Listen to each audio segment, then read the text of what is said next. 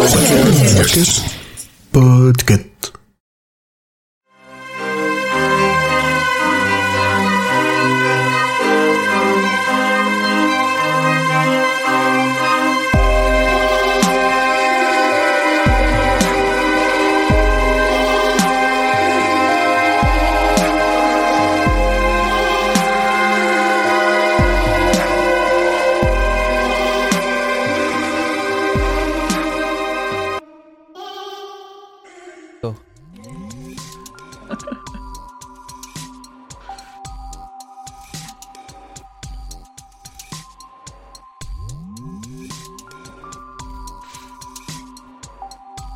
Du coup, je recommence par la partie wiki que Emmerich a déjà faite, mais qu'il a faite euh, à, à l'épisode précédent. Donc, ça fera un rappel pour tout le monde pour cette fin de, de roman. Euh, donc, en VO, il est paru sous le nom de Fairy Tale et pas Fairy Tales ni Fairies Tale, parce que conte de fées en français, ils ont mis un putain de S à fée, alors qu'il y en a pas en VO. Euh, donc c'est paru le 6 septembre 2022 et le 12, ami- le 12 avril 2023 en VF chez Albin Michel et on attend toujours la version poche qui n'a pas été annoncée, sachant qu'en général en poche il faut attendre entre 12 mois, c'est rare, plutôt 18 mois dans l'idée, donc on a encore un petit peu de temps. Euh, comme d'habitude, le roman est entré directement à la première place de la New York Times Bestseller List et il est resté 27 semaines dans ce classement, dont deux à la première place. Il a remporté le prix Babelio 2023 de la catégorie imaginaire et a été nommé au Goodreads Choice Awards 2022 dans la catégorie fantasy. Pour une fois, King n'était pas dans la catégorie horreur. Et côté livre audio, euh, à l'époque où il l'avait annoncé, moi pour la VO, j'avais noté que King en lisait une partie. Emery, qu'est-ce que je pense que tu nous l'aurais dit, mais est-ce qu'à un moment donné, il y a la voix de King euh, non. qui pop dans le livre Je audio? pense qu'ils font référence à, au préfa- à la préface. Ou un truc comme ça. Ah, ok. Parce que non. Parce que c'est lui-même qui, Je crois, ouais. qui lit la Je préface alors? Je peux vérifier ça en, en direct et je vous Ce le qui est logique. Je trouve ça cool. Ok. Je trouve ça cool euh, de se dire qu'ils font lire l'auteur ou l'autrice euh, pour. euh, la C'est sympa parce que euh, du coup, il est, enfin, c'est ses propres mots, c'est ce qu'il pense, c'est pas juste un personnage ou son roman. Donc, je trouve ça cool. Ouais. Ouais. À voir Ah, s'ils font pareil pour les remerciements. Je sais pas s'ils lisent la page de remerciements. Je pense qu'ils lisent la page de remerciements dans le livre audio. Rien. Euh, J'ai pas le souvenir. Forcément, tu la l'as pas fini. fin. Mais t'es pas le premier que j'écoute Non, il y a les crédits de fin, mais il n'y a pas. Euh, ouais. Ok. Euh, côté Genèse, euh, l'avantage c'est que euh, du coup il a fait, enfin il, il a pas fait tant d'interviews que ça, mais qu'il est bavard sur les livres qui sortent et que là du coup tout est frais parce que le livre est récent. Donc j'ai recompilé un peu toutes les interviews que j'avais traduites. En fait, il a, il a commencé à écrire ce roman au début du Covid et il a dit dans une interview je cite, L'idée était que je ferais quelque chose qui me rendrait heureux et qui m'éloignerait du Covid et de Trump, de la politique et de tout ce qui me tombe dessus tous les jours. C'est à peu près ce qui s'est passé. En fait, sa volonté, c'était d'écrire un livre comme ceux de son enfance, à savoir ceux d'Edgar Rice Burroughs et de Robert E. Howard, ou du moins le souvenir qu'il en a, je cite toujours, sur un jeune courageux qui est le gamin fort et complètement américain, mais je me suis dit, j'aimerais faire ça de manière un peu plus réaliste, donc ce gamin a des choses archétypiques qui lui arrivent. Donc les choses archétypiques dont il parle, c'est les choses que vous avez relevées, euh, surtout toute la première partie, toute la présentation euh, euh, du, du gamin en question. Donc l'aspect joueur de foot, athlétique, malin, mais avec des problèmes familiaux, euh, qui a un bon gars, mais pas tout à fait à, la fois. euh, un gamin qui, en gros, qui pour King, en tout cas, n'a pas l'étoffe des héros de Disney, et mais c'est un personnage qui grandit et qui change, comme euh, tous les personnages, surtout assez jeunes chez King, dans ses romans les, les plus les plus copieux. Et d'ailleurs, à propos de l'écriture du personnage de Charlie Reed, il a expliqué, je cite encore, J'ai dû poser quelques questions à mes petits-fils et faire vraiment travailler mon imagination. Je pense que le personnage central et la composition émotionnelle ne changent pas trop d'une génération à l'autre, mais il y a un tout nouveau monde là-dehors, celui des médias sociaux, et j'ai dû travailler pour placer Charlie dans ce contexte.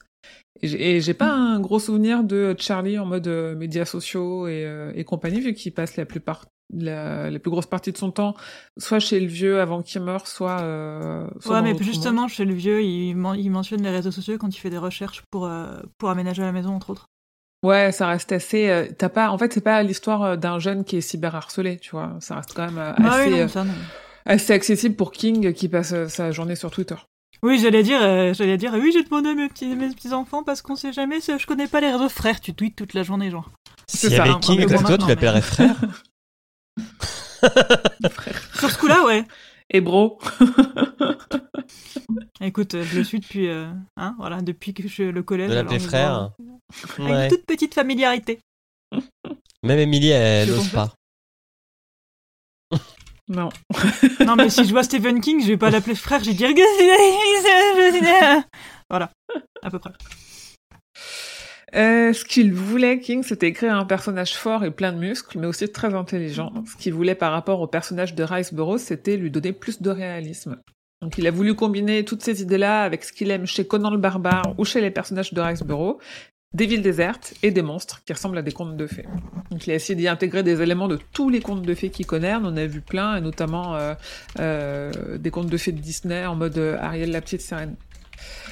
À noter, on a parlé des illustrations, euh, que donc le roman il contient des illustrations comme les vrais contes de fées de son enfance, et ça c'est un King, c'est un truc que King lui-même a voulu pour être fidèle euh, et rendre hommage aux contes de fées. Et la moitié de ces illustrations sont réalisées par Gabriel Rodriguez, qui est l'illustrateur du Qui comic c'est Lock and qui c'est Key. trop bien. Et le comic Lock and Key, ouais. Et ben c'est la personne qui a écrit Lock and Key pendant que Gabriel Rodriguez l'illustrait, c'est Joe Hill, Mm. un des fils de King. Donc c'est, on reste dans la famille King euh, dans l'idée.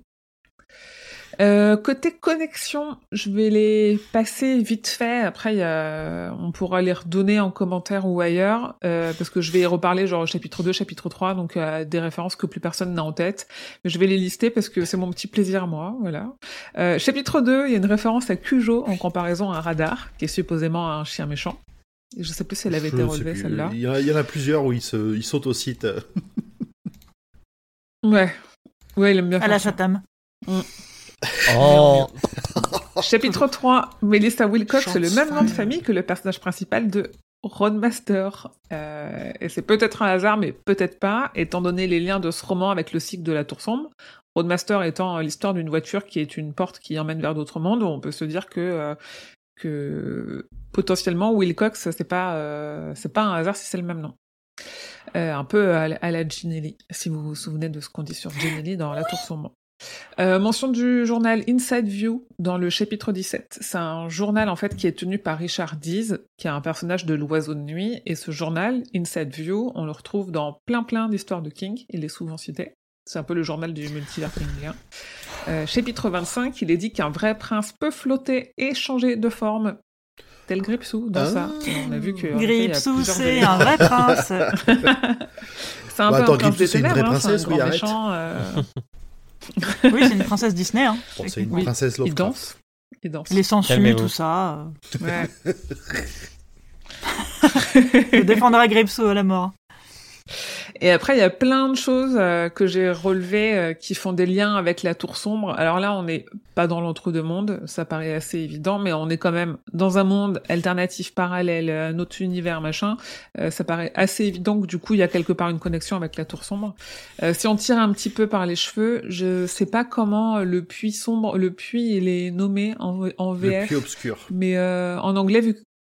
Ok.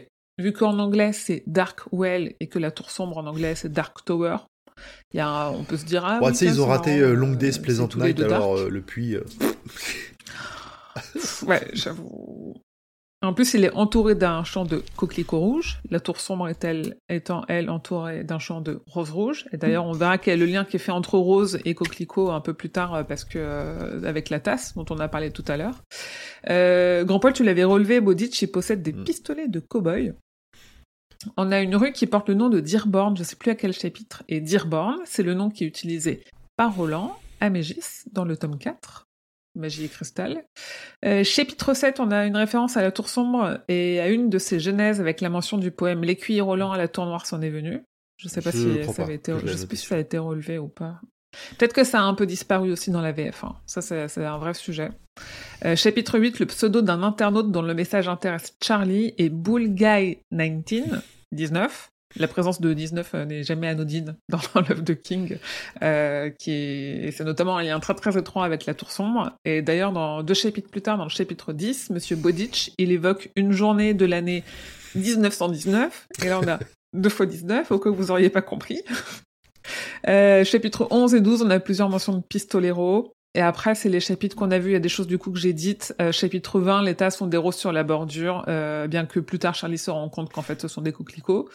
Euh, on a le Long Days Pleasant Night, chapitre 20 aussi, qui du coup était mal traduit, mais qui est censé donner que vos journées soient longues et vos nuits plaisantes. Moi, je, Ça, je pense que c'est parce que le père de Charlie, il avait lu du. King, c'est sûr.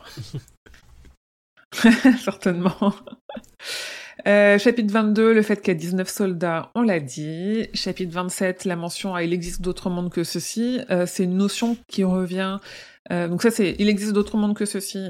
C'est euh, une phrase très importante qui démarre un petit peu le cycle de la tour sombre. Euh, et cette notion, elle revient dans plusieurs chapitres sous différentes formes, parce que chapitre 30, on a d'autres univers au-delà de la compréhension humaine. Là, on est clairement euh, dans la tour sombre et ses multivers. Et on parle aussi d'autres mondes dans l'épilogue. Chapitre 28, on a Charlie qui tue Anna en tirant dans la plaie rouge qu'elle a au milieu du front. Et les plaies rouges au milieu du front, c'est un motif récurrent chez King, et notamment en lien avec, enfin chez King, no- dans la tour sombre, pas mal dans le pistolero, euh, et pas mal avec C'est euh, bah, le c'est les roi suivants du roi cramoisi. Je, sais, je crois que je l'avais peut-être euh, noté ce détail-là dans, le, dans la première partie, mais je ne sais, j'avoue que là. Ouais. Ça me dit rien.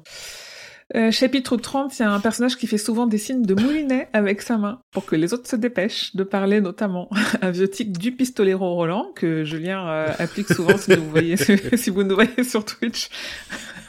un tic qu'il a repris. Et enfin, dans l'épilogue, euh, Charlie se sent la mission de protéger ce monde, euh, ce qui est le rôle des pistoleros euh, de la- dans la tour sombre. Voilà, c'est tout pour moi. Donc, beaucoup. J'ai trouvé. Ça a bien merdé. C'est lui qui fait la voix des cassettes. Des cassettes. Les cassettes. Euh, oui, la cassette Quoi audio que. Ouais. Ah, les cassettes qui de fait la voix des Bodic. cassettes de Bodic. Hein Ah, c'est marrant ça.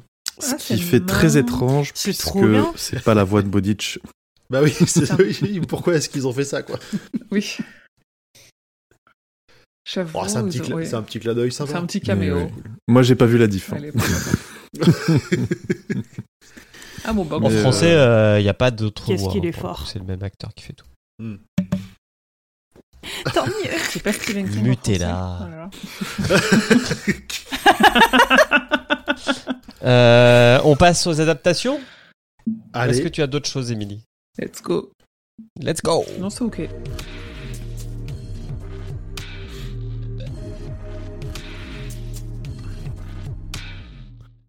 Et on va tous regarder en mode Mais qui fait les adaptations? Bah, c'est moi. Ah, bah c'est bon faites. alors. Bon après, euh, bon, je les ai faites euh, juste après mon résumé à l'instant là, donc euh, je vais citer assez directement un site euh, qui s'appelle SKF. Vous me pardonnerez. hein, euh, C'est pas comme si j'avais dit, il faudrait Oui, que oui. quelqu'un s'occupe des adaptations. non mais je sais, a je savais, mais j'ai juste pas eu le temps là. je- En vrai, il n'y a pas plus d'infos que la seule info qu'il y a eu il y a genre deux ans. hein. Ah, c'était il y a deux Alors, ans. Euh, bah la version anglaise, euh, Euh, ouais, je pense. Au ouais. moment où il est sorti. J'en ai une du Ouais. 15 septembre 2022. On va voir si on est même. euh, Septembre Il y a un an. 2022. Oui, c'est ça. Ouais. Il y a un an, du coup, ouais. J'ai pas noté les dates, comme ça j'évite longtemps de que voir ça. des problèmes. Euh, Paul Greengrass, qui a fait Jason Bourne, adaptera, réalisera et produira le film adapté du roman de King. On vient d'apprendre aussi que les studios Universal rejoignent les rangs pour les financements. L'achat est imminent et les sources sont assez confiantes sur la capacité de Paul Greengrass de trouver des investis- à trouver des investisseurs pour ce projet. Fairy Tail est un roman de fantasy, un genre de fantasy, un genre particulièrement mis en avant ces derniers temps, notamment avec les succès des séries House of the Dragon Mm. et Les Anneaux du Pouvoir. Pourquoi t'as pas euh, marqué Ring Mm. of Power?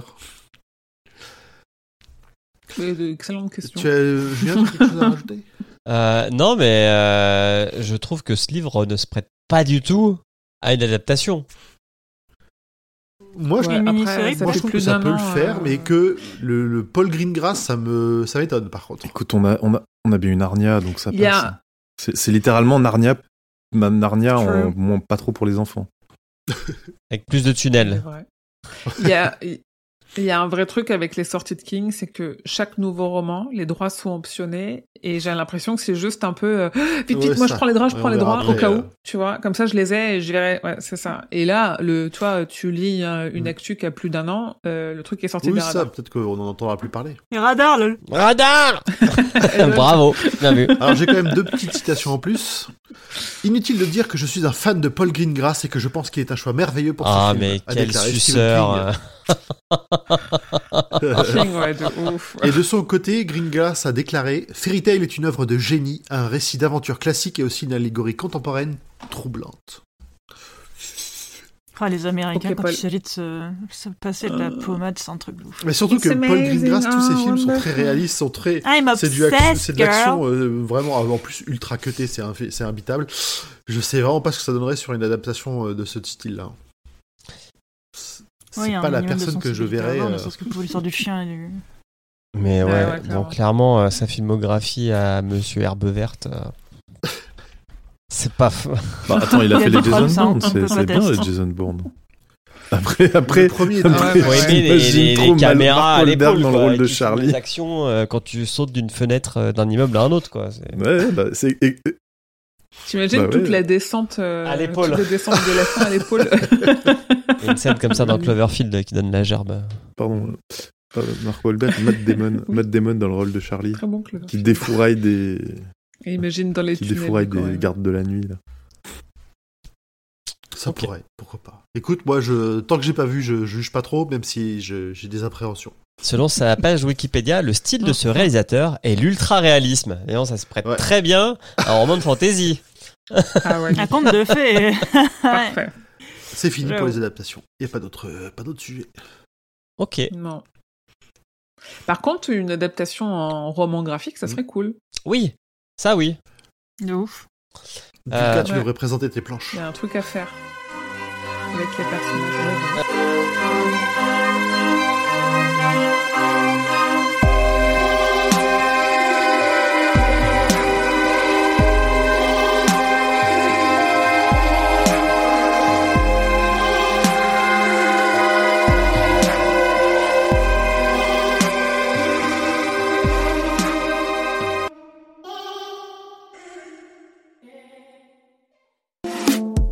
C'est Emily.